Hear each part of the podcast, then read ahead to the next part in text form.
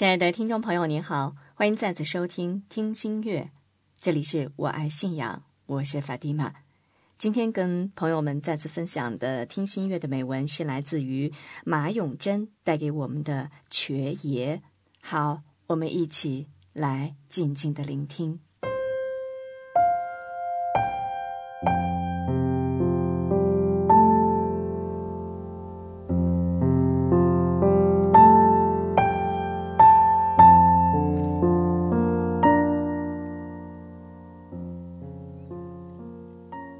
这个人叫海万发，或者海老五，今名尤努斯。肚子蛙的人是一个祖先的后代，论辈分，我叫他爷爷，我当面叫他尤努斯爷，或者五爷，但背地里和别人一样，都叫他瘸子。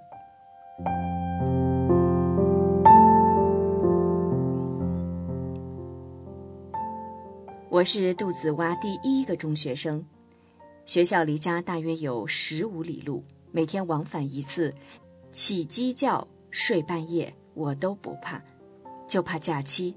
只要放假，大哥就让我去放羊。不说山大沟深，羊群不听话，就怕邻村的大娃娃欺负我。这时大哥就会给我一块白面膜，外加一句话。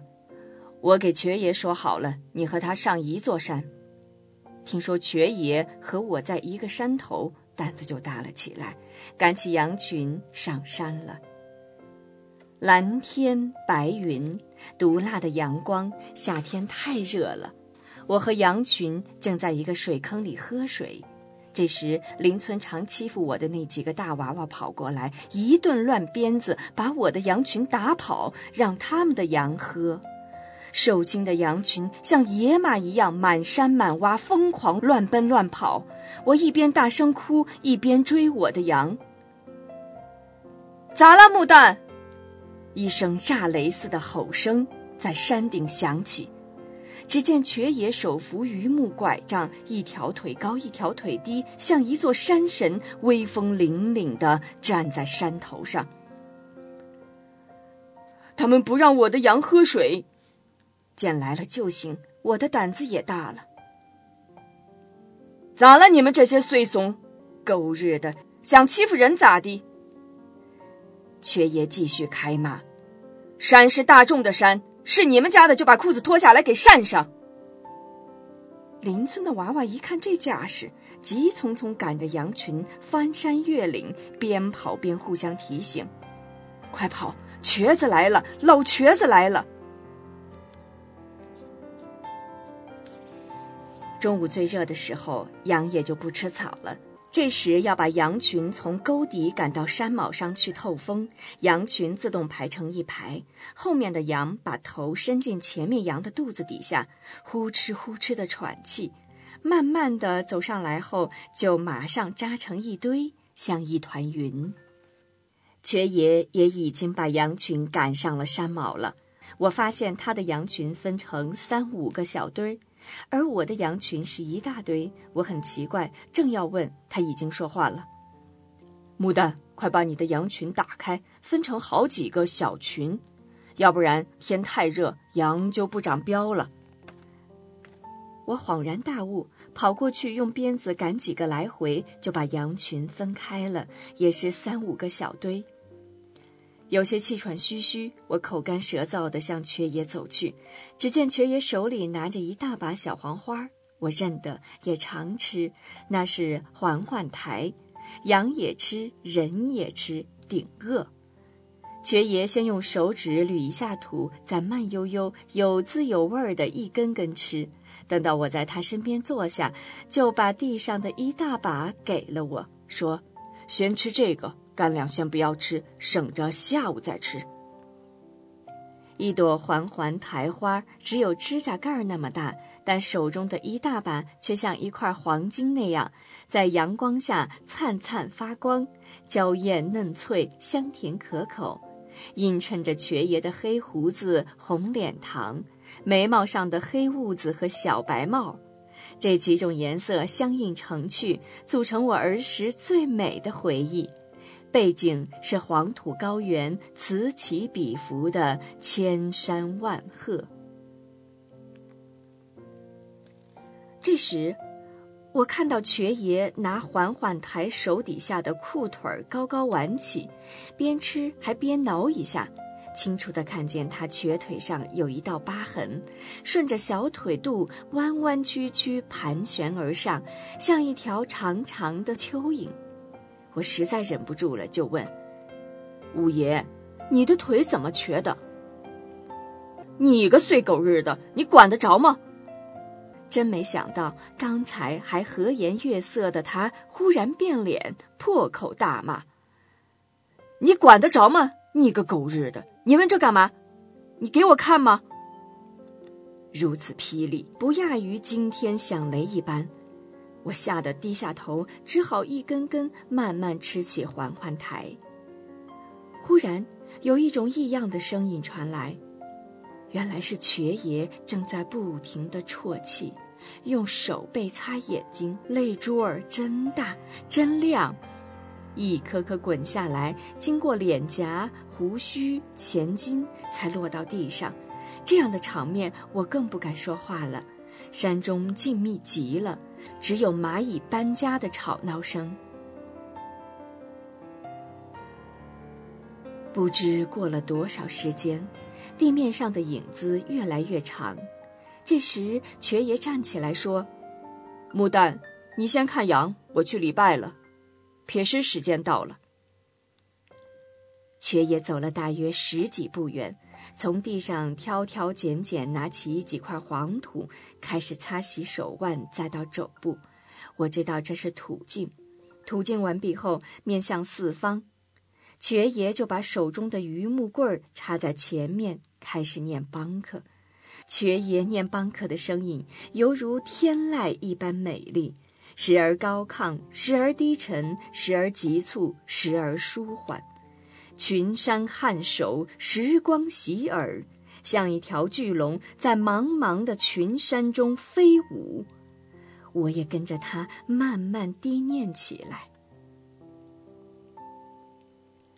记得那天晚上赶羊回家的时候，他对我说：“木旦，不要给你答说我骂过你。”我仿佛看见他的黑脸膛上飞过一些红晕，像西边的霞光。到现在我也没有给我答说瘸爷骂我的事儿，但我对瘸爷的事情还是很感兴趣。他的腿到底是怎么瘸的？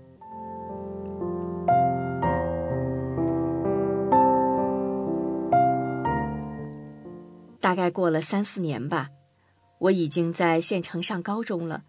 暑假一天，我和父亲理完沙姆从寺里回来，刚碰上瘸爷放羊回来。我们爷俩站在路边给羊群让路，一边给他说 “salam”。这时他看见我说：“木旦长大了，成了城里人了，好好读书，将来好好孝顺你达。”说完，随着羊群就匆匆而去。还是那样，羊群多快，他就多快，一点儿也不显老。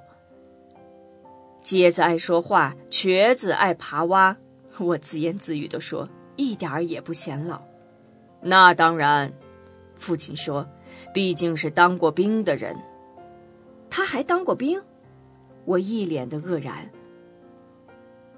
回家去，我慢慢给你讲。父亲说，饭桌上。父亲给我讲了瘸爷的故事。瘸爷年轻的时候是方圆几十里最攒劲的小伙，不但农活样样拿手，而且篮球还打得好。一次比赛后，被部队上的人看上了，要让他去当兵。他是我们村世代第一个当兵的。走的那天，男男女女全村的人都出动了，敲锣打鼓的欢送。他胸前带着个大红花，走出村口，坐上汽车走了。那是多么风光的事情啊！没想到过了不到两年，他就被几个军人送回来了。他耷拉着头，完全没有了出走时的风光。好事不出门，坏事千里行。他被送回来的原因，两三天大家都知道了。原来他在新疆当兵的时候，和当地一个汉民女子好上了。找对象，就被部队送回来了。回来了的他，马上从一个英雄变成了狗熊，羞得他达和几个哥哥都不敢到寺里礼拜去。这还不算，他还要跑，要跑到新疆去找那个汉民女子。他达就把他锁在家里，不给他吃喝。一天晚上，他妈实在疼儿子，就解开绳子，让他吃了一顿饱饭。他吃饱了以后，有了力气，就又开始跑。没想到他达和几个哥哥早在门外等好了，一顿乱棍把他差点打死了，腿打折了。养了半年多，下炕后就开始放羊了，一直到现在。他达什么话也没有说，只是给了他一根老榆木棍儿，就是现在他手里拿的那个。瘸爷有三个特点，是远近闻名的：话多、爬挖。和戏，在老家，戏就是抠门的意思。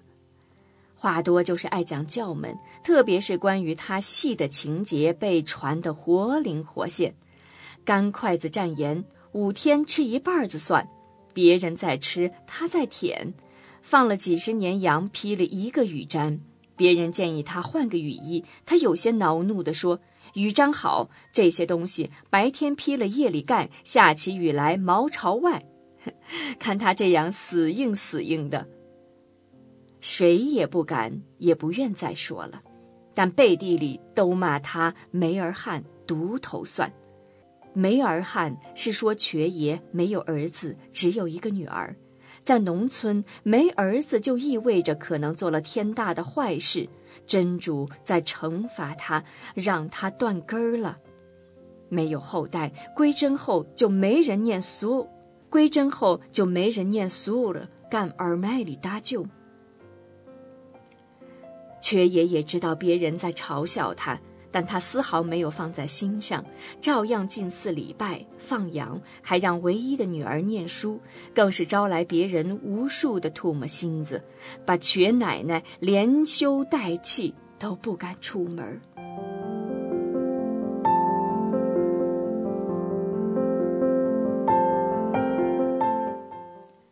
但谁也没想到，三十多年后的瘸爷又出名了。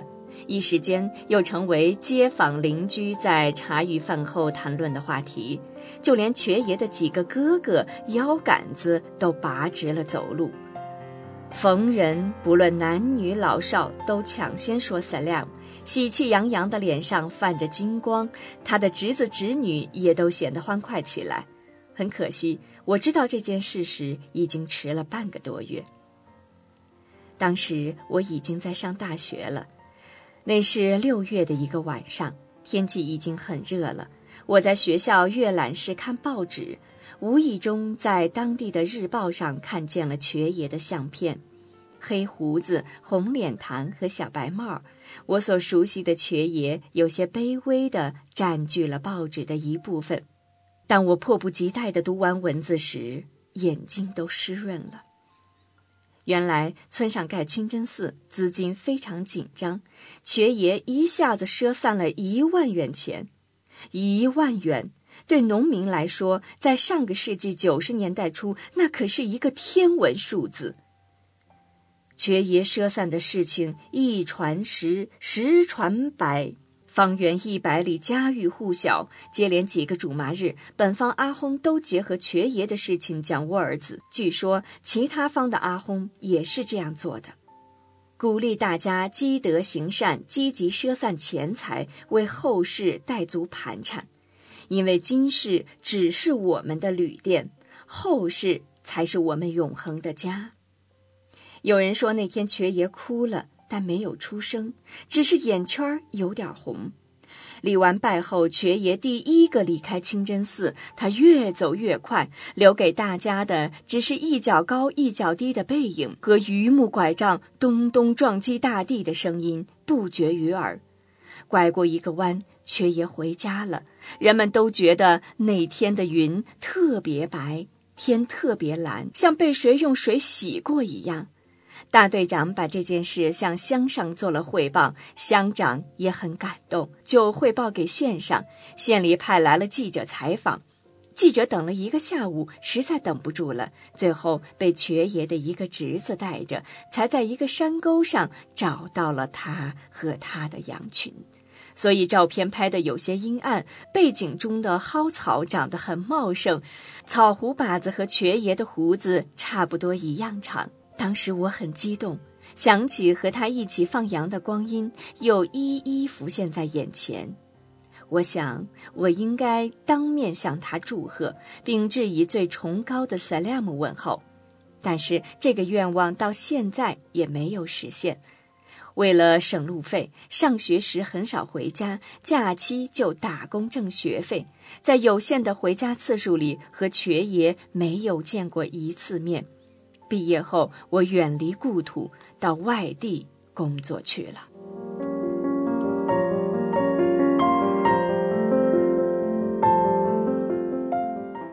在外地工作以后，每周六中午十二点，我都会准时和家人通电话。二十多年来，已经成为我生命中最高兴的痕迹，温暖的、幸福的痕迹。一个离家三千里的人思念家乡和亲人的心情，只有通过电波来传递内心的苦楚，说说家长里短，问一问工作的情况。当然，有时父亲也会告诉我村里发生的一些事情，特别是告诉我瘸爷的事情，更是让我目瞪口呆、瞠目结舌。原来瘸爷是一个汉民家的娃娃。电话那头的父亲慢慢的说。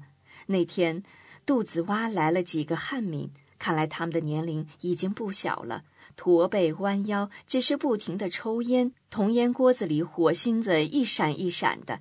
他们说他们是来找他们失散多年的兄弟的。我们这是回民庄子啊！村里的人都很生气，那几个汉民也觉察到庄子人的生气。但他们准确地说出了一个人的名字后，大家也开始没有了敌意，听他慢慢讲故事。那几个汉民在互相推让了一番后，同意他们中间一个较为年轻的老头开讲。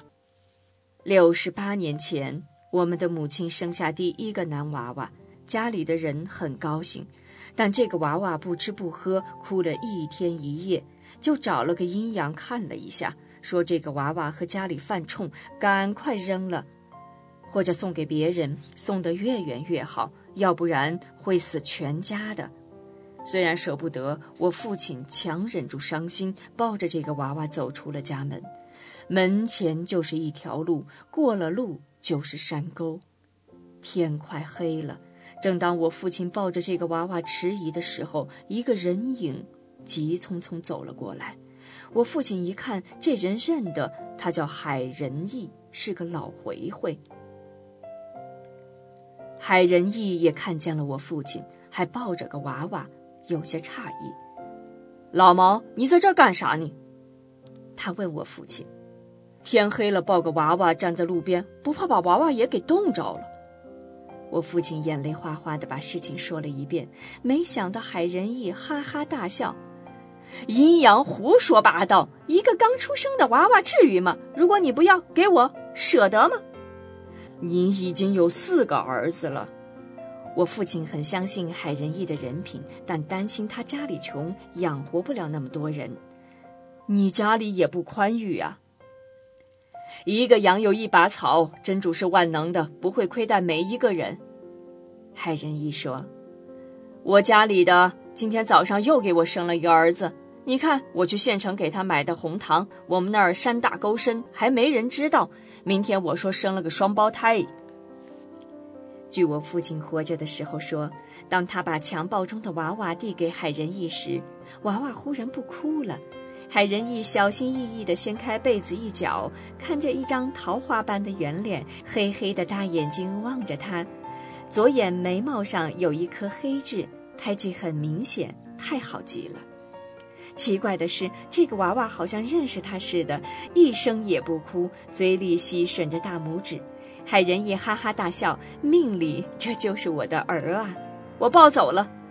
记住这件事，我们谁也不许说，就当没有过这件事。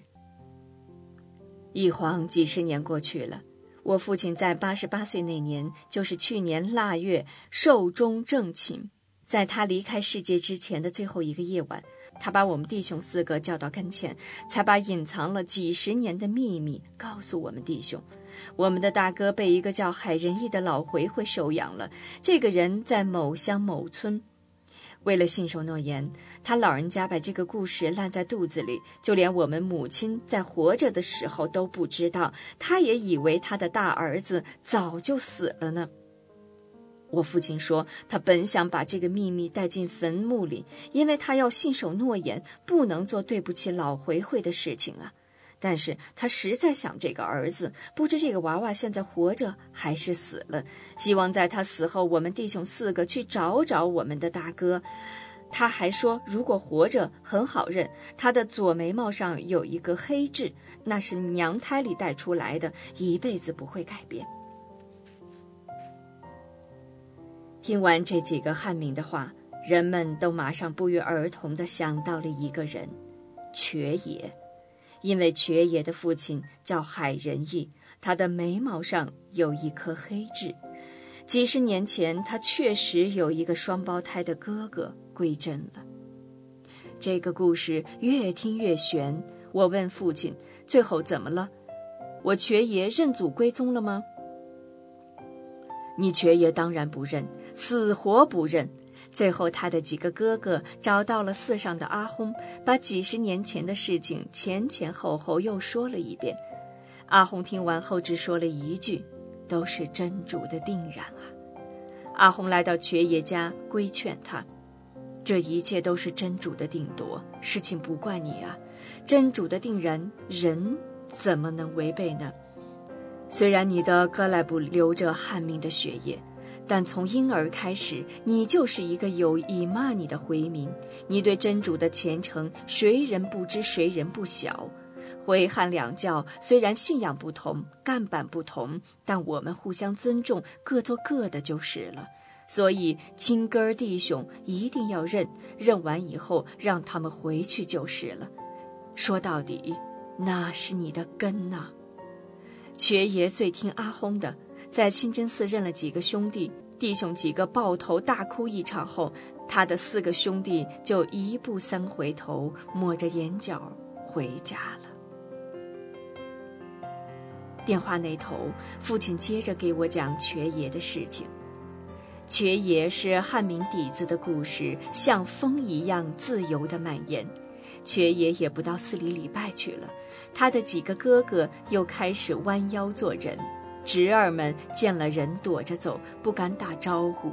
瘸奶奶据说寻死觅活，自杀了好几次都没死了。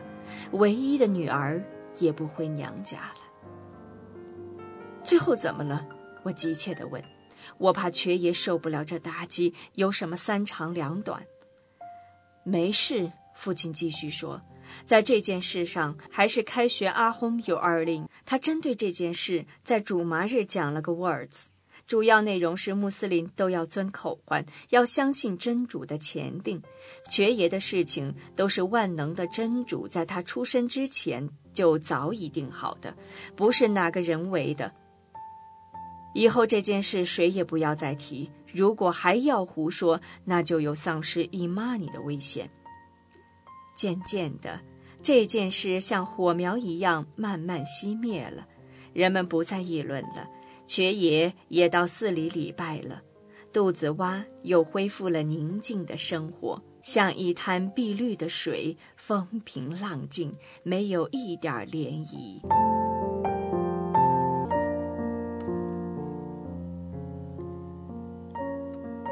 没过多久。这个平静又被瘸爷打破了。我们肚子蛙一直没有学校，上学都要到五里外的滚牛湾的村里上小学。我们都是这样过来的。到了新世纪年后，大家的日子越来越好，家家都是红瓦房。现代的家电一样不少，几乎家家都有小汽车，但娃娃念书还是麻烦。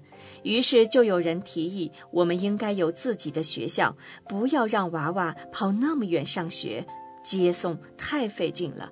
这件事队长也同意，就报告给了村里，村里又报告给镇里，书记、镇长都同意了。本来国家只批了盖三个教室的钱，但队里的人想盖五个。镇里的人说，多余的教室的钱你们自己解决。于是队长又开会又做工作，希望家家出点钱。我们肚子挖，总人口还不到三百。那时刚好我在家，就帮忙收钱，顺便做些宣传。那天下午，我正在工地上忙碌。忽然，一个女人尖锐沧桑的哭声由远及近，转过一道梁，爬上一道坎子，哭声和一个白盖头渐渐清晰起来。眼尖的人认出来了，前面扶着老榆木拐杖走来的人不是瘸爷是谁呀？后面跟着哭的白盖头当然是瘸奶奶了。这是怎么了？瘸爷走到工地对我说：“木蛋。”这是我赊散的钱，盖个好学校。说完，他把一包钱递给我，你数数看有多少。这时，瘸奶奶也追到了门口，边哭边说：“你这个老完了的、老不死的，你不是说要攒钱去朝觐吗？咋又给学校了呢？你归真了怎么办呢？”原来瘸爷把准备朝觐的钱都给了学校，怪不得瘸奶奶大哭不已。这些年你省吃少喝喂养养羊，连一件新衣服、一双新袜子都舍不得买。你说要攒钱去朝觐，洗干净你的身子，将来好进天堂。我们没有儿子呀，归真了，连念错了的人都没有，指望谁搭救呢？安拉呀！瘸爷一声不吭，我们几个终于数完了钱，总共是三万五千二百一十六块钱。我给瘸爷报了账，他也没说什么，扭头就回去了。只见瘸奶奶把手腕上的一对绿镯子摘下来说。这个东西我也不要了，换成钱吧，给娃娃们好好盖所学校。我不敢要，听我母亲说，瘸奶奶的镯子是传家宝，有好几百年了。拿着牡丹，我也不去朝觐了。这时才发现，瘸爷并没有走开，回头看着这一幕，冲我微微点了点头，看见我收下了镯子，转身就走。瘸奶奶还是那样跟在瘸爷后面，边哭边走，只是音调没有来时那么高了。一霎时，方圆百里的人又在议论瘸爷。一个月后，崭新的学校盖成了，举行了盛大的仪式。瘸爷胸戴大红花，和镇长、校长阿轰等几个人坐在主席台上，接受大家的掌声。晚上还上电视新闻了。在返京的前一天，我去看瘸爷，他的头发胡子全白了，他正在给羊拌料，还是用那根榆木棍子。我给他道 salam，他不接，只是嘿嘿的笑着。老了，全聋了，成了一个老超子了。瘸奶奶絮絮叨叨地说。